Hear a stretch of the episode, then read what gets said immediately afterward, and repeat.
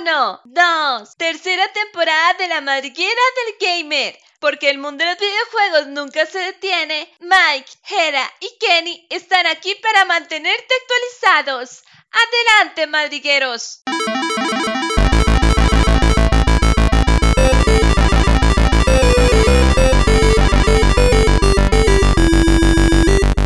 Buenas gente, espero se encuentren muy bien el día de hoy, donde, donde sea que se encuentren, conmigo, Jera y Kenneth, un placer de verdad estar de nuevo con ustedes. El día de hoy le traemos un programa bastante cargadito, bastante información, definitivamente nos alegra cuando hay semanas como estas, como la semana pasada también, realmente esta, esta, esta tercera temporada ha sido muy llamativa porque por dicha tenemos mucha información, muchas noticias, ya lo que esperábamos, ¿verdad? Después de medio año el mundo de los videojuegos se torna muy, muy, muy explosivo y, eso es lo que queremos, es lo que nos gusta.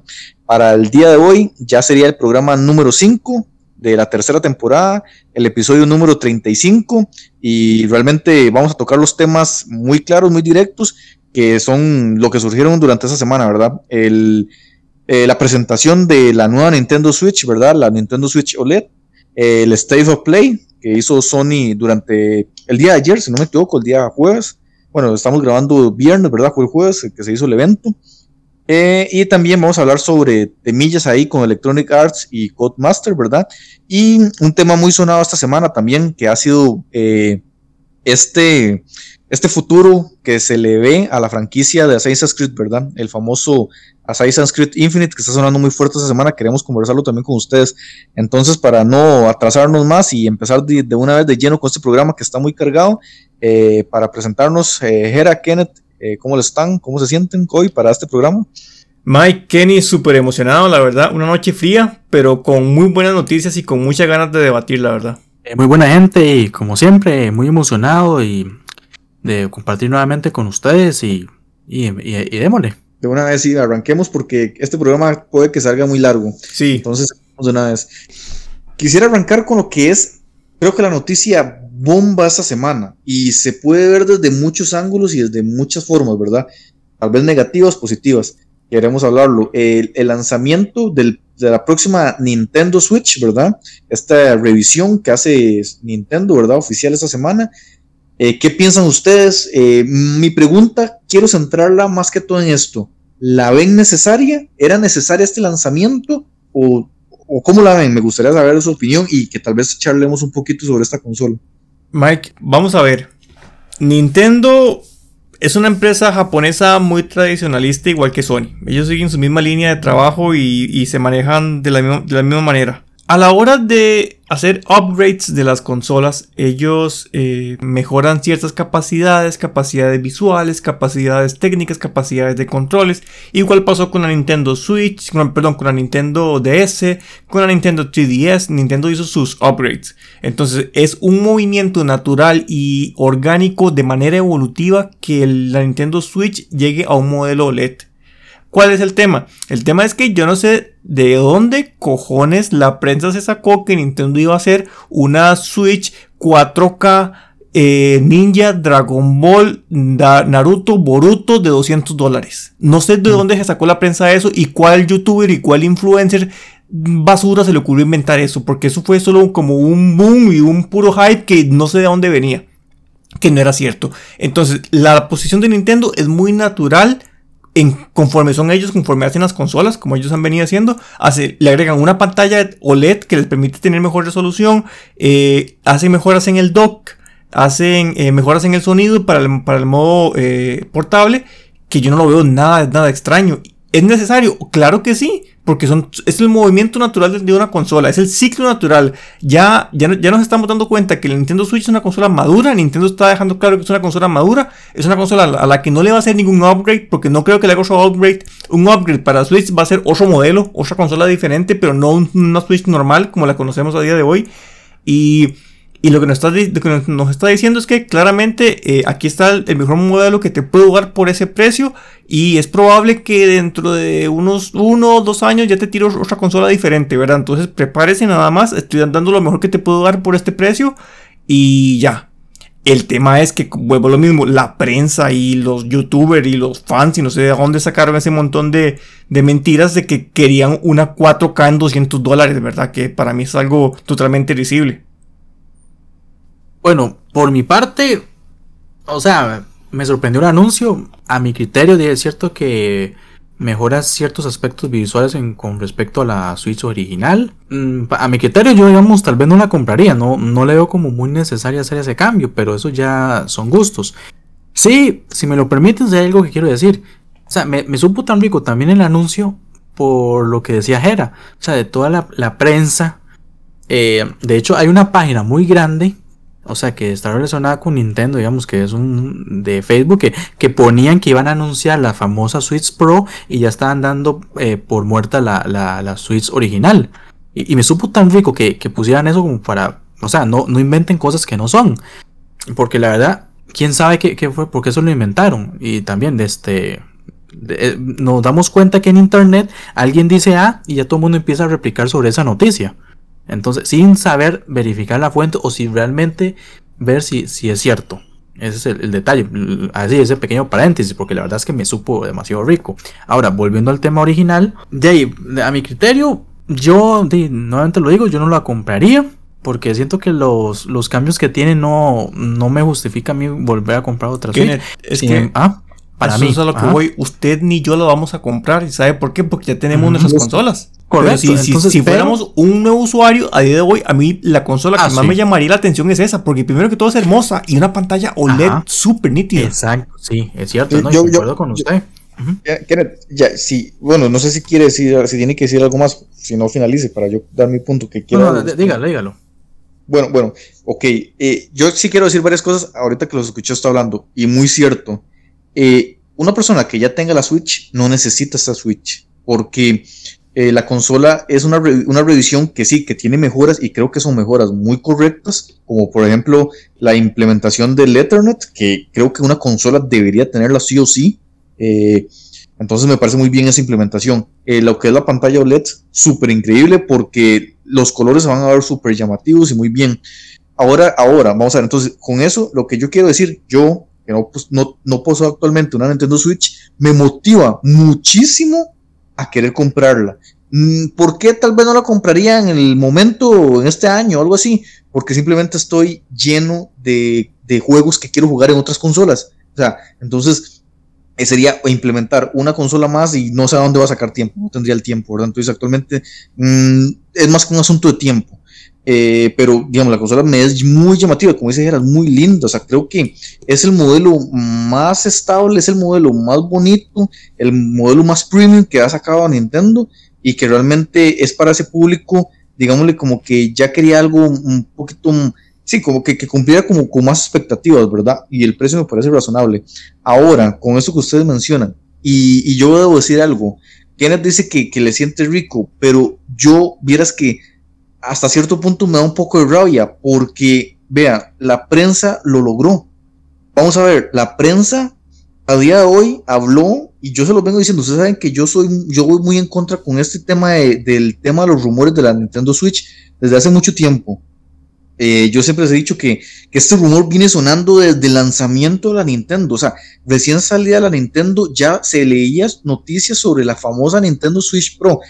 Entonces, mmm, cada vez que han hecho la revisión, sacan una light, eh, la prensa se justifica que esa era la famosa revisión. Eh, y siguieron, y siguieron. La Nintendo Switch, pero siguieron sacando rumores y ahora lanzan esta y siguen sacando rumores de que todavía falta la Nintendo Switch Pro. Pero yo digo, lo logra número uno porque no piden perdón no piden perdón por lo que están haciendo, eso es una falta completa de, falta de comunicación, o sea, no están comunicando a su público, no, están dando la noticia correcta, están simplemente malinformando. ¿Qué es lo que logra? Y vamos a ser claros, ¿qué es lo que logra? Que todo este público, yo, yo he leído mucha gente que está, que está rabiosa con Nintendo, ¿qué tiene Nintendo la culpa si esos rumores los ha creado otra gente? Está rabiosa con Nintendo que no es la consola 4K Pro que, que, se, se hablaba tanto todo el mundo lo que dice es, esta es la consola 4K, esta es la consola que prometieron, esta es la consola que todo el mundo habla. y la gente dice, no, Mike, vea, es una pantalla, no tiene... ¿ah? Ve, algo súper super simple y atinado a lo que usted está diciendo. Es la misma prensa que nos vendió el GOTI llamado Cyberpunk. Exactamente. Eh, entonces, esto es lo que yo digo. La prensa lo logra porque su cometido justamente es desinformar y que una vez que se dé una noticia que debería ser buena, como dice Jera, es el ciclo natural de una consola. Está sacando una revisión que sí mejora, o sea, está mejorando sus, sus capacidades como consola, pero la prensa eleva el nivel de lo que, se, lo que debería haber sido, según ellos, a una consola 4K con superpotencia, con no sé qué, y hacían ver maravillas de algo que ellos sabían que no existe, que es una mentira, y que el precio iba a ser de, de, de 250 dólares, de 300, o sea, nos estaban vendiendo algo que no iba a ser, que una vez que sale la noticia original, la noticia real, lo que hace es que infravalora ese producto y lo que hace es que su público se sienta estafado, o sea, no era lo que nos estaban prometiendo. Entonces ya hacen ver a la consola que debería ser un buen lanzamiento como algo ínfimo, algo que no vale la pena comprar, algo que no vale la pena dar el paso, o algo que un nuevo usuario lo vea como algo malo porque no era lo que se le prometió. Pero Nintendo, vamos a ser claros, Nintendo nunca habló nada, nunca mencionó nada sobre una Nintendo Switch Pro con 4K ni nada de esto. Esto fue un rumor que se creó, que se ha venido creando por toda la prensa a nivel mundial, que la crean y la, y inventan y le ponen.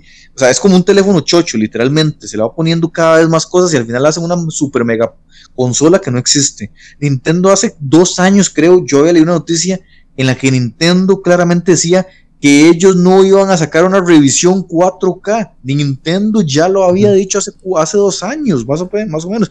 ¿Por qué la prensa sigue diciendo que hay una revisión 4K que todavía está por salir si ya la propia Nintendo lo había dicho? Es lo que hablábamos la semana pasada. O sea, hablábamos la semana pasada de lo que es hypear a su, a su comunidad, a que la comunidad se hypee, ¿verdad? Y aquí lo que pasó fue que su comunidad se hypeó sola. Eh, a, eso sí, a, a punta de mentiras, pero provocadas por medios de comunicación, pero no por Nintendo. Nintendo nunca, nunca, nunca nos mencionó que la próxima consola iba a revolucionar el mercado, que la próxima consola iba a ser lo mejor de lo mejor y después nos lanzara esto. Ahí sí, ahí sí sería un engaño, pero no, o sea, fue que la, el propio, la propia prensa eh, alborotó el panal, la propia, la propia prensa eh, eh, eh hypeó a sus usuarios de una manera innecesaria y cuando ya se lanza la consola, ahora se ve como un producto malo, como un producto no correcto y que Nintendo no latinó y no entienda lo que la gente quiere. Pero vamos a ver, no, yo no lo veo así, sinceramente. Eh, Michael, yo también quiero decir algo. Yo estoy de acuerdo con lo que usted dice. Porque en primer lugar, y yo lo que dije antes sobre que de, de alguien dice, ay, todo el mundo lo replica. Digamos, recuerdo yo que habían rumores que en la E3 que pasó, eh, Nintendo iba a tirar la, esta supuesta Switch Pro porque un portal puso la noticia. Entonces, la prensa, voy, a hablar de solo la prensa en español propiamente, empezó a replicar esa noticia. Sí, empezó, y empezó eso como un como una bomba de tiempo. Entonces, ya todo el mundo está empezando a hablar de eso. Y yo sí quiero decir algo y quiero que todas las personas que lo están escuchando lo tomen en consideración. En una próxima vez que hayan noticias o rumores eh, hay que tomarlo como si fuera mitad verdad, mitad mentira. Yo sé que tal vez es muy obvio lo que estoy diciendo, pero a veces algo es tan obvio que la gente se lo olvida. Y hay que verlo así y no hypearse, sino esperar a que la fuente oficial diga.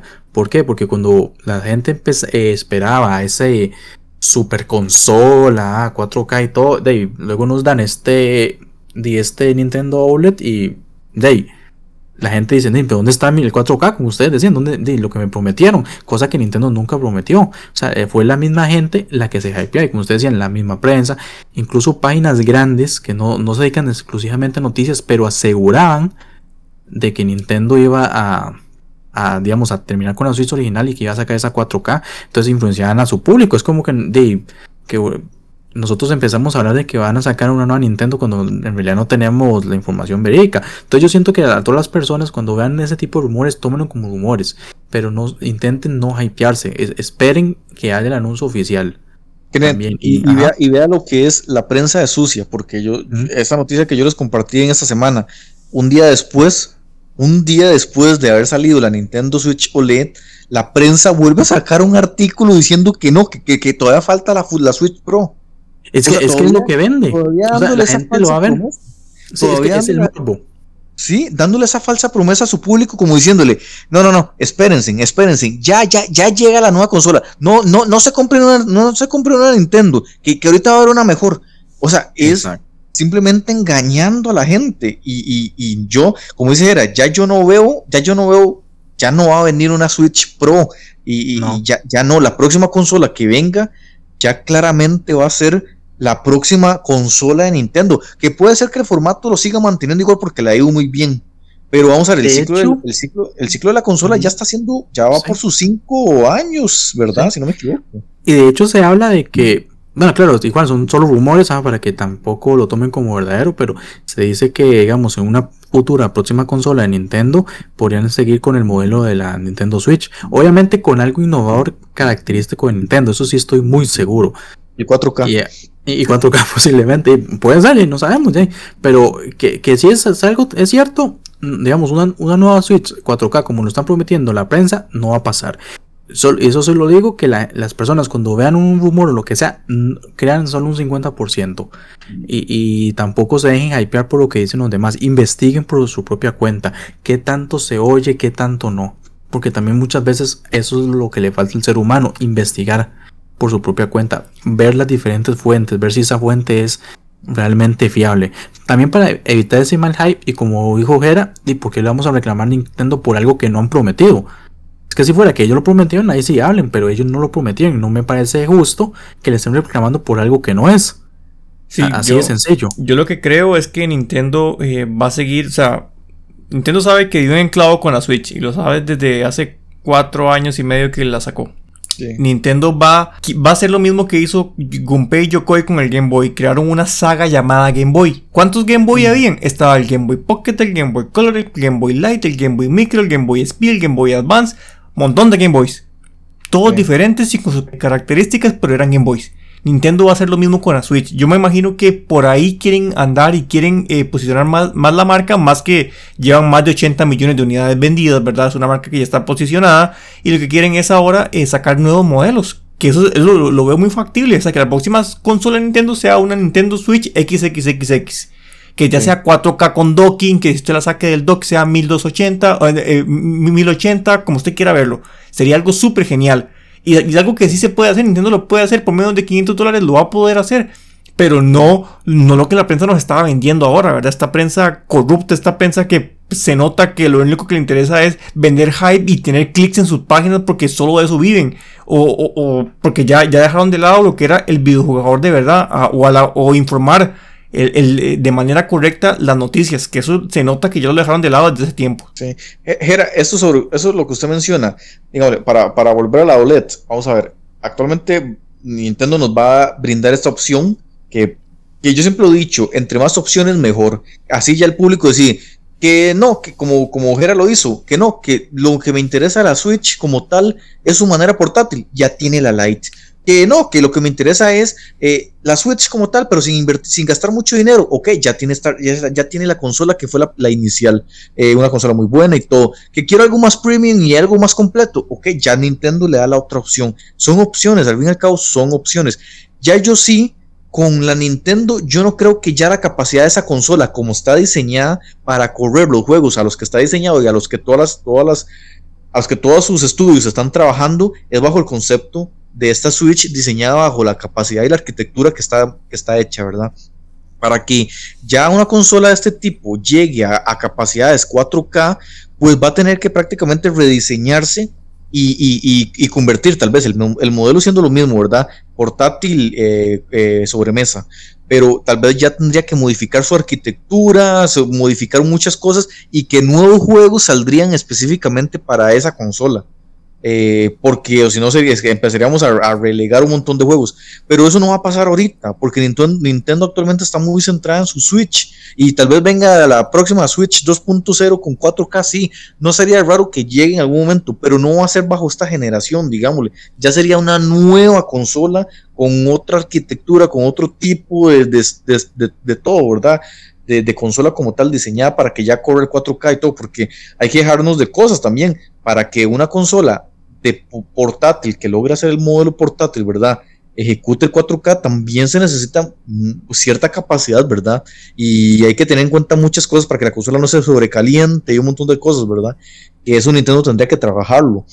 pero para que la gente que nos está escuchando y que quiere comprarse una Switch, cómpresela ya, no esperen a que venga la famosa 4K que no les va a llegar, al menos no ahorita, y disfruten de la consola que tengan. Si quieren la Lite, si quieren la, la, estándar o si quieren la, la, la, OLED, que es como la versión más, más, más VIP, digámosle, eh, pues ya decidirán en base a sus necesidades, pero no sigan esperándola, no sigan esperándola. Yo creo que la OLED, sinceramente, yo como, como persona que no tengo una Switch, sería mi opción, porque la veo una consola muy completa, muy linda, me parece un, producto muy premium y que me va a satisfacer realmente, o sea, sinceramente, esa es mi opinión sobre esta nueva consola. La gente la está viendo como si fuera algo malo, como que si lo que hizo Nintendo no valió la pena, que para qué tanta cosa para esto. No, no, no, eso es porque simplemente nos hypeamos equivocadamente y, y, innecesariamente la prensa nos lo logró. Por eso yo digo lo logró. Lo peor es que no piden perdón por todo esto que han hecho durante años. No admiten el error, Mike no admiten el error, o sea, no lo admiten. Es más, la prensa dice, esta es la Nintendo que les hablábamos. La dan como que, sí, nosotros, ya nosotros lo sabíamos, ves, se los dijimos. Cuando ellos nunca dijeron lo que, lo que estamos mostrando. O sea, simplemente es otra cosa. Es el ciclo natural de la consola. Y ya todo el mundo sabía que iba a sacar en algún momento Nintendo. Pero no es lo que la prensa estaba haciendo y diciendo. Que 4K, que no sé, o sea, eran cosas abismales que no tienen ningún sentido. Y pasando de tema y hablando de cosas eh, también eh, complejas eh, con una Sony, bueno, una Sony, ¿verdad? Que quiero conversarlo con ustedes sobre el State of Play que nos mostró esta semana. Ya Sony nos había anunciado lo que íbamos a ver, ok, por lo menos en esta parte sí, de parte de Sony, sí, sí cumplió con lo que dijeron que íbamos a ver, pero ahora sí, ok, ok, ¿es necesario el State of Play de esta semana? ¿O con qué objetivo mostró Sony este State of Play? ¿Qué les pareció? Ay, Mike. Qué duro, Mike, hablar de este State of Play. Yo, lo esperaba con muchas ganas, sobre todo por un tema. Un único tema, por Bluepoint, nada más. Yo solo esperaba que anunciaran a Bluepoint, nada más. Está bien, es un estudio no muy grande y todo lo demás, pero yo quería que, que la guerra fría de compra de estudios siguiera que a mí me gusta mucho. Yo la verdad yo me río bastante con la Guerra Fría de compra de estudios, ¿verdad? Porque me gusta que, que tanto Microsoft como Sony compren esos estudios porque eh, ellos le están haciendo un bien a la industria, tanto Sony como, como eh, Microsoft, evitando que esos, que esos estudios caigan en manos de monstruos devoradores y gente sin alma llamada Electronic Arts o llamada eh, Ubisoft, o esos tipos de esas, compañías tan grandes que, son sin alma y que les gusta desbaratar los estudios. Yo prefiero que caigan en manos de Sony, en manos de Microsoft. Yo, yo esperaba algo así, pero bueno, eh, no se dio el, esperado anuncio, que para mí era la noticia bomba del State of Play. Eh, tuvimos un, ya centrándonos en los que trajo el, el, el, State of Play, nos mostró la segunda parte de Moss que ya vienen para el VR. Eh, es de lo más rescatable que hay en VR a día de hoy, digamos, de lo que, de lo que es un, lo que se puede considerar juego y no una demo técnica, es de lo más rescatable que hay. Em, también anunciaron el, el, contenido extra del simulador de Uber, que viene ya con, con nuevas misiones y nuevas cosas extras que Kojima no, no agregó en su versión original, porque Kojima odiaba a Kojima y Kojima no dejó que Kojima agregara eso. Em, y dejando de lado eso, eh, vimos un gameplay de 9 minutos de Deadloop, que es un juego súper interesante. Que ya, ya, ya me lo estoy imaginando en Game Pass, porque el juego va a salir en Game Pass. Sabemos que la exclusiva que tiene con Sony es temporal. Entonces va a salir en Game Pass full y es un juego que voy a, voy a disfrutar en Game Pass. Eh, pero el juego se ve interesante, es un juego que se las trae, tiene mecánicas bonitas, gráficamente no es algo top de la generación, pero tampoco es algo que se le exija, digamos, por la, por la historia y lo que intenta exponer el juego. Eh, era porque es muy, muy sello de Arkane Studios, ¿verdad? Exacto, sí, sí. Muy de ellos. Claro, claro, sí, sí. Eh, eh, es, muy, muy de ellos, ¿verdad? O sea, exactamente. Es como la, imagen de ellos, pero se ve bien. O sea, yo, yo, yo puedo asumir que mientras vaya bien y mientras no, tenga lag, o sea, mientras no, tenga caídas de FPS, está bien. Está bien, lo, puedo jugar, no pasa nada. Eh, que fue lo más destacable para mí el, gameplay de, de, de Deadloop eh, presentó unos cuantos indies que me dejaron fuck. O sea, son indies que parecen como de PC Vita, no sé. Mm. o sea, no sé con qué objetivo Sony me presentó esos indies porque cuando ponía los indies me desubicaba un poco porque No, no me queda claro qué está haciendo Sony con los indies, ¿verdad? Pero ahí los metió, supongo que para poder completar la, la media hora del State of Play. Y después de eso apareció la maravillosa voz de la muchacha diciendo que esto ha sido todo por hoy. Y ya, así, así me quedé yo. Sin nada más que decir, sin nada más que opinar y con muchas ganas. Eh, ¿Pude haber vivido sin que este State of Play existiera? Claro que sí. Creo que Sony eh, desaprovechó una gran oportunidad para que post E3 demostrara cosas interesantes en lo que estuviera trabajando, cosas que la gente quería saber y no lo hizo. Mostró cosas que mm, ya sabía que estaban trabajando, nada que era aún. Eh, perfectamente lo pudo haber hecho en pequeños videos de 5 minutos por separado y nos hubiera dado lo mismo. De sí, este, vea, yo la verdad sobre eso sí tengo estoy como con sentimientos encontrados porque es, cierto que digamos cumplieron con lo que iban a mostrar, pero como que yo digamos por mi parte sí quedé como con un mal sabor de boca, o sea, no me no me terminó de convencer. Siento que no sé, pero cumplieron con qué? O sea, digamos, se supone que ellos lo que iban a mostrar lo iban a cumplir. Y de, sí lo hicieron, pero como le digo, tampoco estoy diciendo que fue una super presentación, sino como que lo que digo fue que. O sea, ya, ya ya sabíamos todo lo que iban a presentar, pero no hubo ningún boom ni nada. Yo siento como que este evento que ellos hicieron es como un despropósito, porque en realidad, de, como digo, es como un relleno, es como para decir, ve, aquí está nuestro evento digital para que la gente se vaya acercando y todo eso. Entonces, entonces yo lo que digo es lo siguiente, o sea, ellos sacrifican no ir a la E3 para luego enseñarme este evento, o sea, realmente de, es necesario, por eso quedo con, eso, con ese tipo de sentimientos, porque en realidad, para mí, a mi criterio, no hay nada nuevo que mostraron y no, y no es nada que me atraiga. Y, y mucho de lo que ya vimos ahí lo dieron en el evento que, se inventó Geoff, el Summerfest. Ah, sí, sí, exacto. Entonces, de, es de lo mismo, o sea, ni siquiera ninguna bomba. Entonces digo, es como una pérdida de tiempo. Es como, lamentable, es lamentable. Es lamentable, entonces yo digo, ajá. Yo, yo, lo, yo lo veo de esta forma, porque lo intento analizar. Eh, bueno, eh, eh, el, este State of Play es simplemente para Sony decir, para Sony, es como un intento de Sony de querer salir en la foto, de decir, ok, ese es nuestro evento. Eh, ahí está el E3, ahora nos toca a nosotros. Es como para simplemente no quedar fuera la foto. Pero vamos a ver, ¿hace cuántos State of Play realmente Sony no hace nada o no muestra nada interesante aparte del State of Play de Horizon? Aparte de esos State of Play, díganme en qué otro State of Play ha valido la pena en donde se muestra algo interesante de Sony. No, o sea, pues, o sea, ya hemos hablado sobre este tema de los of Play de Sony. Es que son simplemente querer salir en la foto, querer aparecer, pero, pero lo que nos muestra es como un sinsentido.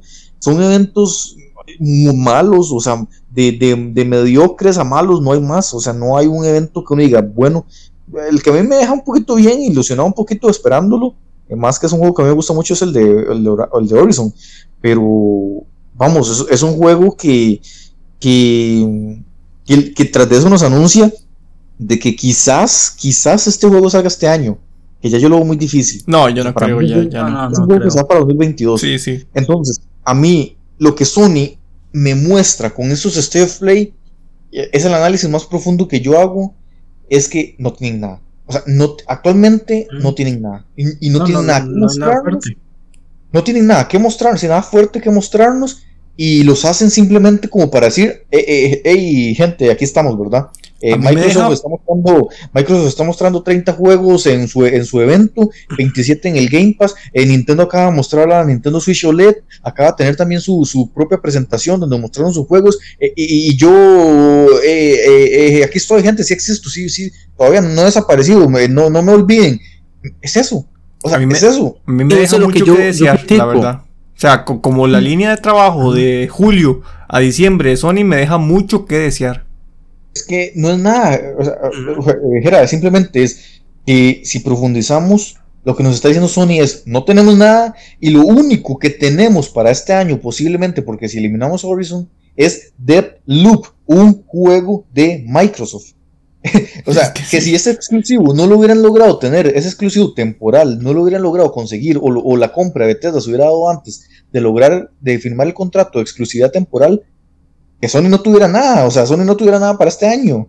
Y, ellos, eh, perdón Mike, desde el inicio de la generación se ve que ellos no, yo lo he dicho muchas veces, no hay como una planificación, no tienen como algo concreto. Eh, si quitamos Horizon, ellos no, en realidad no tienen nada. Y mucha gente, digamos, gente que soy el que ustedes le dicen, está decepcionado del evento. O sea, de hecho en Twitter se vio que mucha gente no le gustó el evento. Por lo, lo, lo, poco nulo que mostraron. Y, se ve, se ve que ellos han perdido su fuerza. Yo digo algo, Kenneth. O sea, vamos a ver.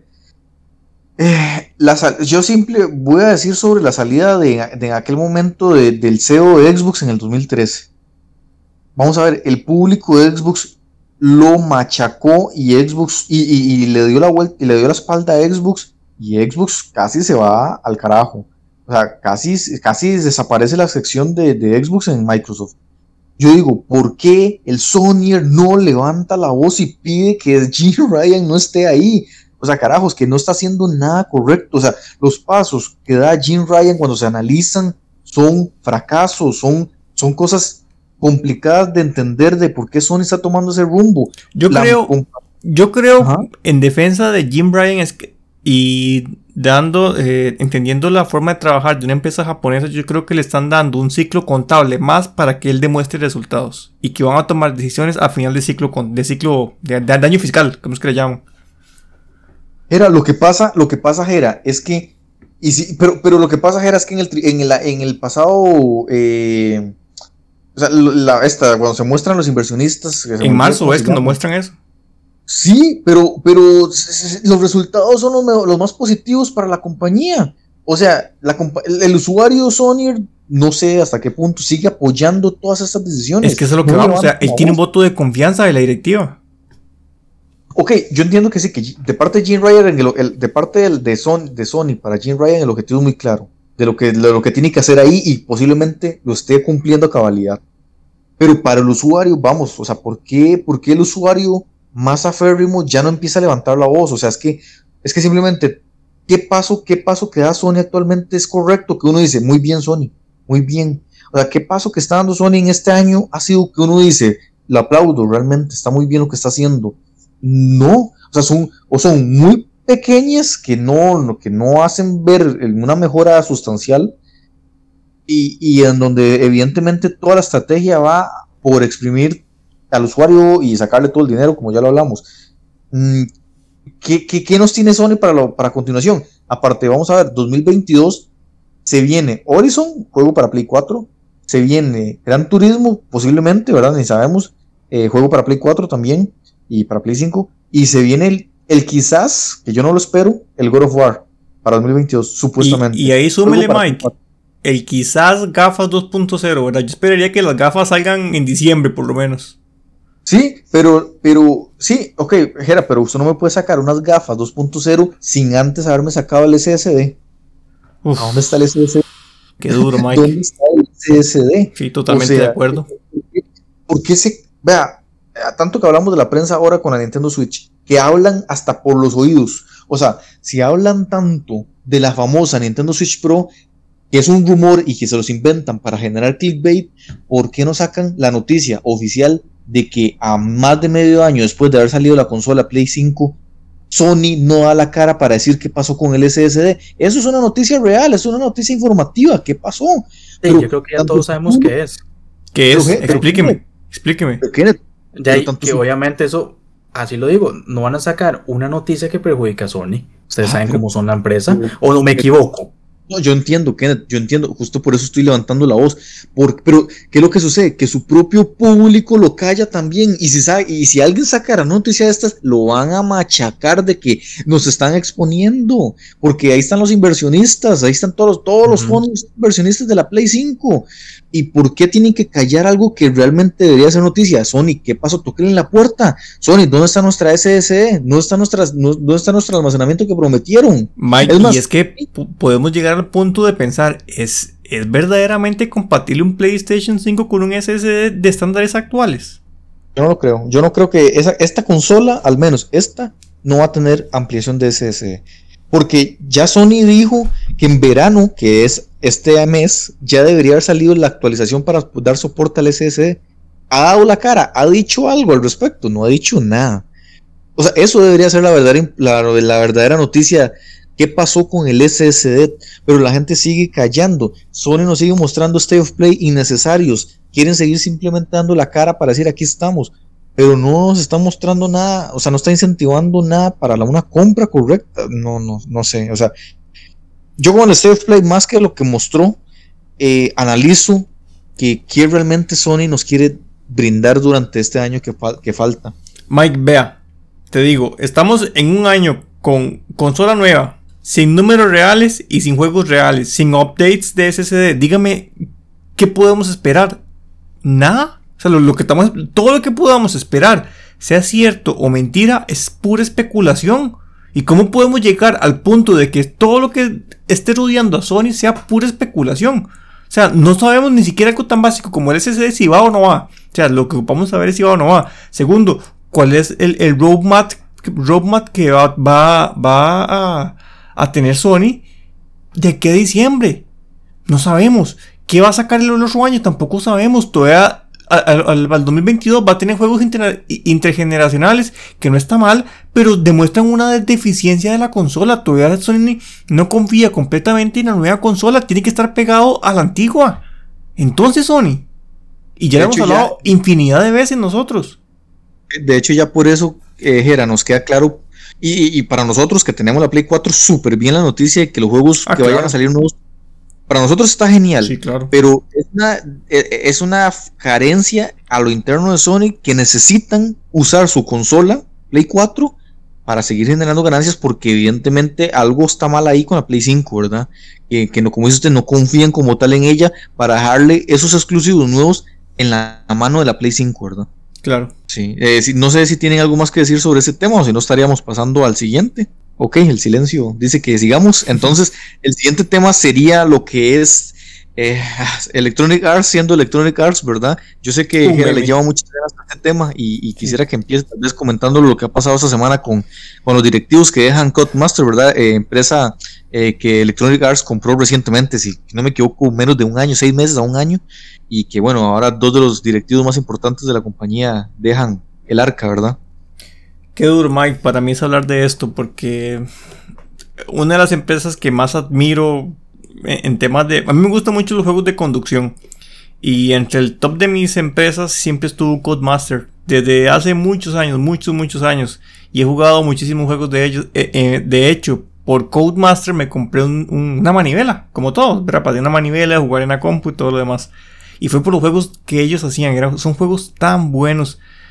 De tanta calidad, de tan... Es que, no sé, o sea, son juegos que tienen mucha alma y mucho espíritu y de un pronto a otro caemos a una empresa que no tiene alma ni espíritu y que es un absorbe almas que lo único que le interesa es que su FIFA le genere dinero a través de los sobres.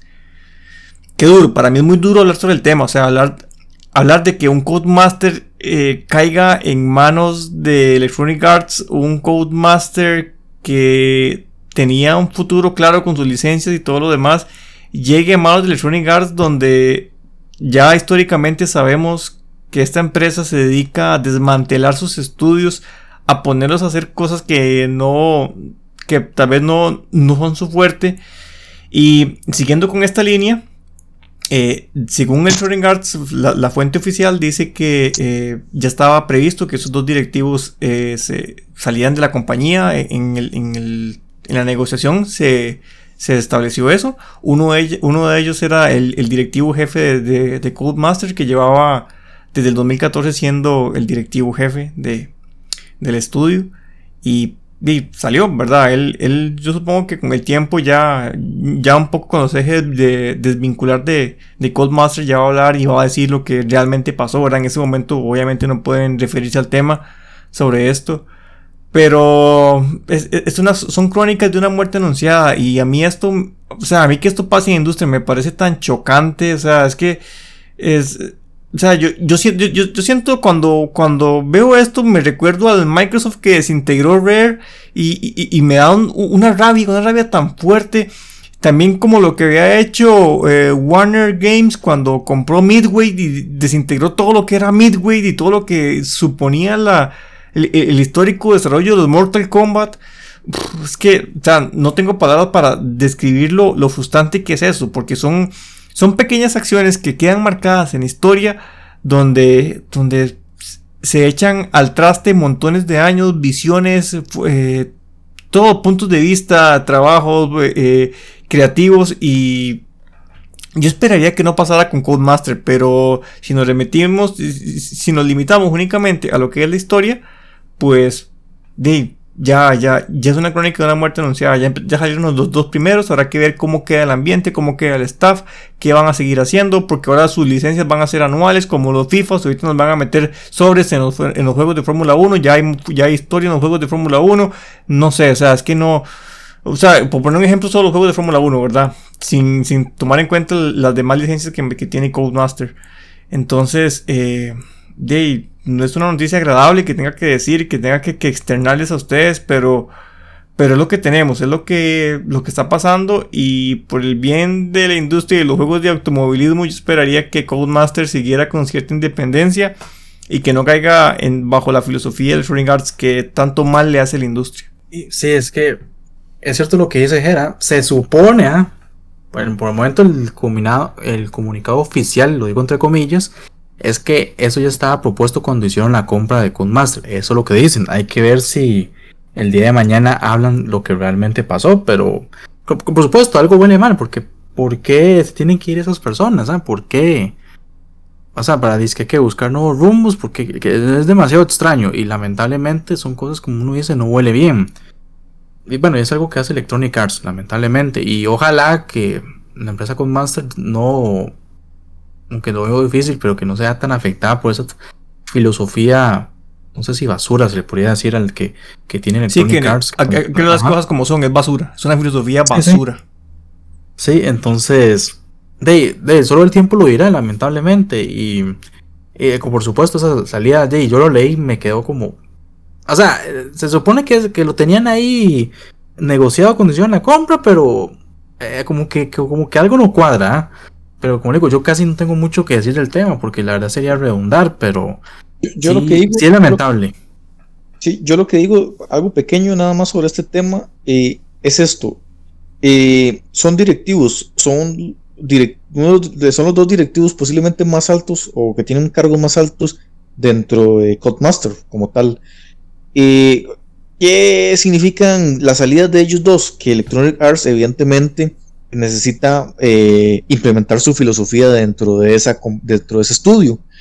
¿Filosofía cuál? La filosofía electrónica. O sea, necesita poner sus directivos que ya tienen la filosofía muy impregnada dentro de la compañía e empezar a, impregnarla dentro de todo el staff de, de, de Codemaster, ¿verdad? Entonces, em, quitarlos es un mal necesario bajo el entendido de Electronic Arts, ¿verdad? Eh, los quitamos porque evidentemente ocupamos eh, modificar la filosofía, que los nuevos juegos vengan bajo esta filosofía de Electronic Arts, de, sacar el máximo provecho a sus juegos, bajo un, bajo un tipo de juego ya muy claro en Electronic Arts, ¿verdad?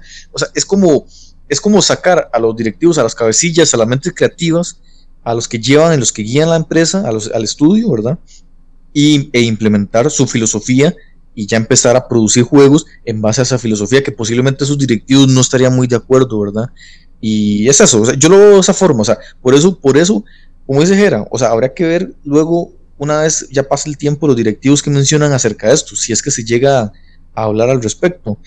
Pero si es como dice el informe, que supuestamente ya eso estaba planteado en la compra, pues yo lo veo que simplemente sí, tiene el sentido del mundo. Electronic Arts lo que le sirve es implementar gente ya que tenga toda su filosofía y empezar a impregnarla en, ese nuevo estudio, ¿verdad?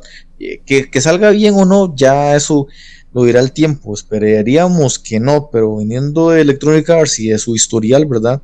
Eh, pues podemos esperar lo peor. Esperamos que no sea así, sinceramente. Eh, como dice yo también es, una, es un estudio que le tengo mucho cariño porque prácticamente los juegos de conducción pasaban por Codemaster. O sea, recientemente juego de conducción que salía era hecho por Codemaster.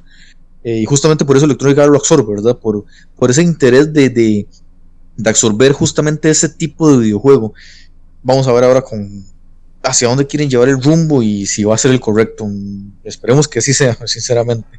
Y otro, y otro para cambiar de tema, pero siguiendo la misma línea, otra noticia que sale esta semana es sobre este cambio de rumbo, este cambio de estrategia en Ubisoft, ¿verdad? Eh, con respecto a una de sus franquicias más queridas por sus fans y una de las franquicias que más dinero le genera a Ubisoft, ¿verdad? Que es el Assassin's Creed.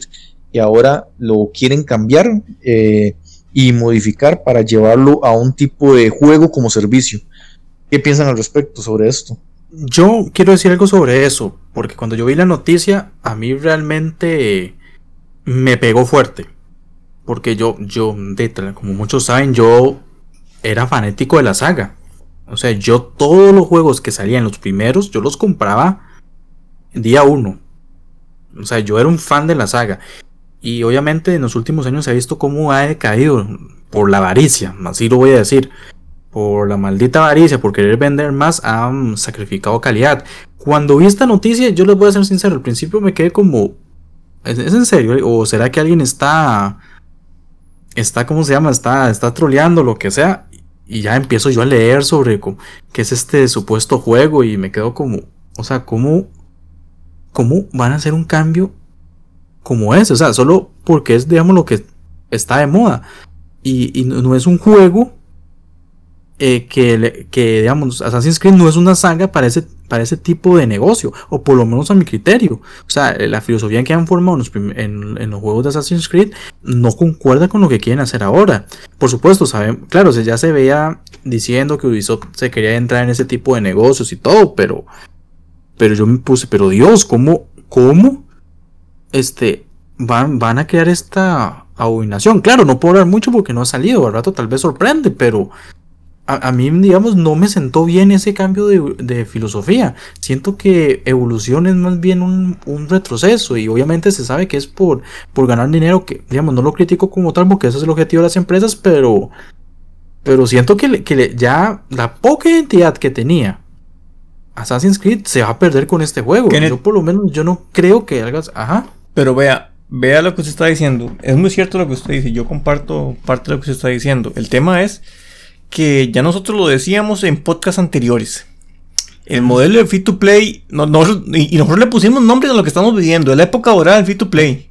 Y vea que es tan fuerte que ya hay ciertos rumores que hablan que el próximo Mario Kart va a seguir la misma temática que se implementó en el Mario Kart de Android o de móviles, que les ha, servido muchísimo a Nintendo, les, les, está generando muchísimos réditos y es un modelo que que se puede implementar a la saga ya, a la saga madre, ¿verdad? Y si a Nintendo, que es tan estructurada, le está sirviendo, imagínense una compañía como Ubisoft que no se planteó dos veces en echar por la basura, eh, eh, eh, en echar al traste todos los años de desarrollo, de crear una saga, una saga tan buena, con tantos fanáticos a nivel mundial, para ahora intentar hacer uno, una reinvención de la saga con un free to play.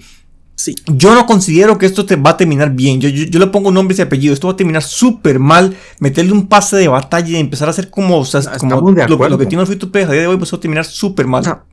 le voy a decir otra cosa. Cuando salió el Assassin's Creed Brotherhood, o sea, porque una de las cosas que caracterizaba a Assassin's Creed era su historia, su ambientación, su guion. Ahora, sale Brotherhood, ellos implementan lo que es el, el online un online que yo jugué y les voy a decir la verdad, no es la gran cosa. O sea, tal vez a uno le pueda divertir eh, la primera hora, pero ya después es algo que no concuerda por el estilo que es Assassin's Creed. Eh, y, por eso fue que, por ejemplo, creo que llegaron a Assassin's Creed 4, el Rogue no lo tuvo, el Unity tenía otro tipo de motivador que eran misiones cooperativas. Y no me recuerdo los demás juegos si, si tenían online, pero ellos se habían desvinculado de eso. Ahora quieren volver a eso, pero como le digo, ese tipo de modelo no es para un juego como Assassin's Creed. Lamentablemente, o sea, y no soy, yo no solo yo lo opino, lo opina mucha gente, y eso lo podemos ver en los comentarios. Y es cierto, ya, estamos en la época ahora los free to play, pero obviamente Ubisoft quiere aprovechar el nombre de Assassin's Creed que va a vender en vez de crear un free to play nuevo, obviamente. Pero a mí, como fanático de la saga, a mí realmente me sienta muy mal, y, y yo comparto lo que usted dice, va a ser un fracaso. Lamentablemente. Y, lo peor no es que no es que se van a detener en Assassin's Creed, ¿verdad? Assassin's Creed es el primero. Van a seguir sagas como Ghost Recon, va a seguir The Division y van a seguir ahí sacando sus sagas con el mismo modelo. Porque ellos ya lo dejaron claro. y van a sacrificar un montón de cosas. Diga, Michael. Ojo aquí algo. La.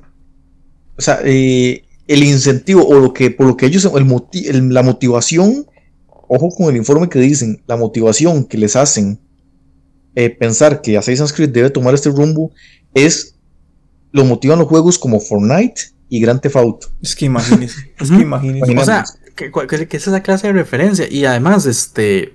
Era, eh, Kenneth, O sea, Kenneth, o sea, ujú. vamos a ver, clase de referencia es que el juego como servicio a estos dos juegos les ha servido por montón y han ganado dinero por montón. Ya Pero tenemos. es por el tipo de juego. Sí, Kenneth, que no, no, no va para eso, creo yo. Al menos de que ellos hagan algo revolucionario que atraiga al público. Ok, ok. Ok, eh, justamente eso es lo que vamos a ver con que nos salen. Ok, y la motivación de ellos son estas dos franquicias que a día de hoy eh, tienen el mercado comido, ¿verdad? Un Gran Theft Auto que desde el 2013 salió y que a día de hoy eh, Rockstar no le interesa dar el siguiente paso a Grand Theft Auto 6 porque simplemente este juego es la mina de oro. Un juego de hace ya 8 años, ¿verdad?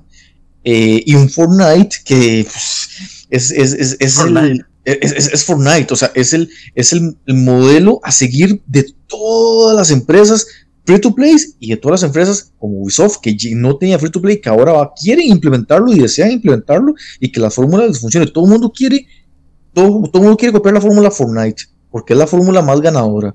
Entonces, eh, transformar su saga más importante en juego como servicio eh, es, es hablar de un Destiny. Por ejemplo, yo, yo lo vería como un tipo Destiny.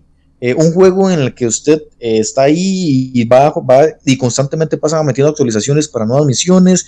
O sea, vamos a ver, yo me lo puedo imaginar así. Eh, van- son, son mundos, o sea, se van creando mundos en diferentes tiempos y usted eh, va escogiendo el mundo que quiere jugar y ahí van actualizando los mundos, van actualizando las misiones, porque ya se está viendo en el Assassin's Creed Valhalla, ¿verdad? En el Assassin's Creed Valhalla ya, ya va a salir el segundo año. O sea, eh, se le llama así, el segundo año. O sea, es un juego que actualmente ya lleva un modelo muy similar. O sea, ya, ya Ubisoft lo está intentando por ahí con el Valhalla.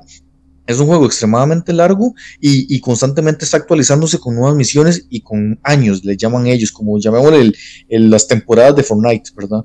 Y Nintendo ya por, digo, Ubisoft por ahí ya está intentando entrar y entender cómo funciona el mercado y creo que por ahí lo está intentando. No sé, no sé qué, qué, qué, qué juego va a salir de ahí, eh, pero evidentemente al público más aférrimo les tocó muy feo, ¿verdad? O sea, no, no siento que lo hayan recibido de buena forma, porque, bueno, sinceramente, yo como amante de los juegos single player, no me agrada para nada escuchar esto de juegos como servicio. Esta palabrita yo actualmente no me agrada para nada. Significa implementar online, significa implementar, y esto, fue, esto, esto de jugar online a mí no me agrada, y Assassin's Creed, si por algo sea eh, mm, si por algo se ha eh, determinado, es como es un juego single player que nos cuenta una historia. Habrá que ver si Ubisoft entiende que sus fans siguen a la saga porque justamente lo que les cuenta es una historia y, no la cagan eh, literalmente eh, haciéndonos un juego como servicio en donde completamente nos van a cambiar toda la fórmula, ¿verdad? Esperaríamos que no, esperamos que Nintendo, que Ubisoft tenga muy claro esto y, y que, y que no vayan a hacer algo, algo ahí, algo muy, muy, muy, muy extraño, ¿verdad? Ya, eso el tiempo lo dirá y obviamente, ah, si, si llegara a pasar lo impensable y que el juego realmente es un éxito y todo mundo eh, empieza a gastar y, y porque les gustó la, el método, sí, obviamente van a seguir con eso, pero es algo que solo la billetera y el tiempo lo van a, a- a decir, Y yo- lamentablemente. Y yo sí comparto algo que dice Jera. Eh, Assassin's Creed Infinite, bueno, el nombre que le tiene actualmente es Infinite, es solo el inicio. Porque es más, de todos los, de todos los juegos de, de Ubisoft, el que menos tenía pinta de ser juego como servicio era justamente Assassin's Creed. Porque Ghost Recon, eh, los Tom Clan, eh, los, los, Tom, eh, los Tom Clancy y todos estos juegos son más juego como servicio que el propio Assassin's Creed, ¿verdad? Yo siento que, quieren aprovechar el nombre Assassin's Sí, Creed, que es el que más jala. Yo creo que es por eso. Por eso, por eso, justamente por eso lo que yo quiero decir. Si la fórmula funciona con Assassin's Creed, evidentemente pasarla a todos sus otros juegos va a ser demasiado fácil. Sí, porque The, The Division básicamente es un juego que usted compra, son 60 dólares, pero es un juego por servicio. Es un juego como servicio. Sí, The claro. Division es un juego como servicio. Y Ghost Sí. Recon va por la misma línea. Sí, sí, sí. Entonces, entonces, evidentemente, si Assassin's Creed funciona, tengo por seguro que los demás les va a ser demasiado fácil. Y ahora sí, la estrategia de Ubisoft tendría demasiado sentido de querer transformar todos sus juegos a, juegos tipo free to play y juegos como servicio, para que sus videojuegos le, duren años, o sea, años, intentando copiar esa fórmula Fortnite y Grand Theft Auto, que son juegos de ya 8, 6, 7, 8 años, ¿verdad? Que duran a lo largo del tiempo. Vamos a ver cómo le sale esta historia a Ubisoft. Eh, lastimosamente están tocando una franquicia que, que, duele si terminan dañando, la verdad. Esperemos que no, esperemos que le que, lo que está. Ya más de lo que está. Bueno, con Odyssey y con, y con Valhalla habían mejorado un poquito, ¿verdad? Pero sí, ya pero han decaído. Que solo tiene nombre, o sea, que solo tiene nombre y se están aprovechando justamente ese nombre. Pero bueno, esperemos que, que, que, todos estos pasos con Electronic Arts y con Ubisoft eh, dando este paso a lo que ya nosotros venimos hablando hace tiempo, ¿verdad? Es esta, este paso que están dando toda la industria a, este tipo de modelo que no sé si es bueno y qué tan bien recibido lo vamos a tomar los de la vieja escuela, ¿verdad? Porque esto eh, hay que tener claro algo, los de la nueva escuela esto lo ven súper normal, los que estamos resintiendo todos estos cambios somos los de la vieja escuela, ¿verdad?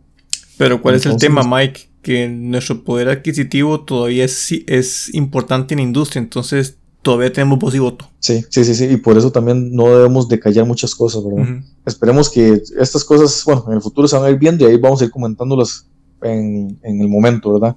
Por el momento estaríamos dejando estos temas por aquí y para la próxima semana les estaríamos trayendo más noticias. Entonces con eso estaríamos finalizando el podcast. Hasta luego. Esto ha sido todo por este episodio. Recuerden que pueden seguirnos en YouTube, Facebook y Spotify como La Madriguera del Gamer y también visitar nuestra página web lamadrigueradelgamer.net donde encontrarás todo tipo de noticias acerca del mundo de los videojuegos. ¡Hasta la próxima!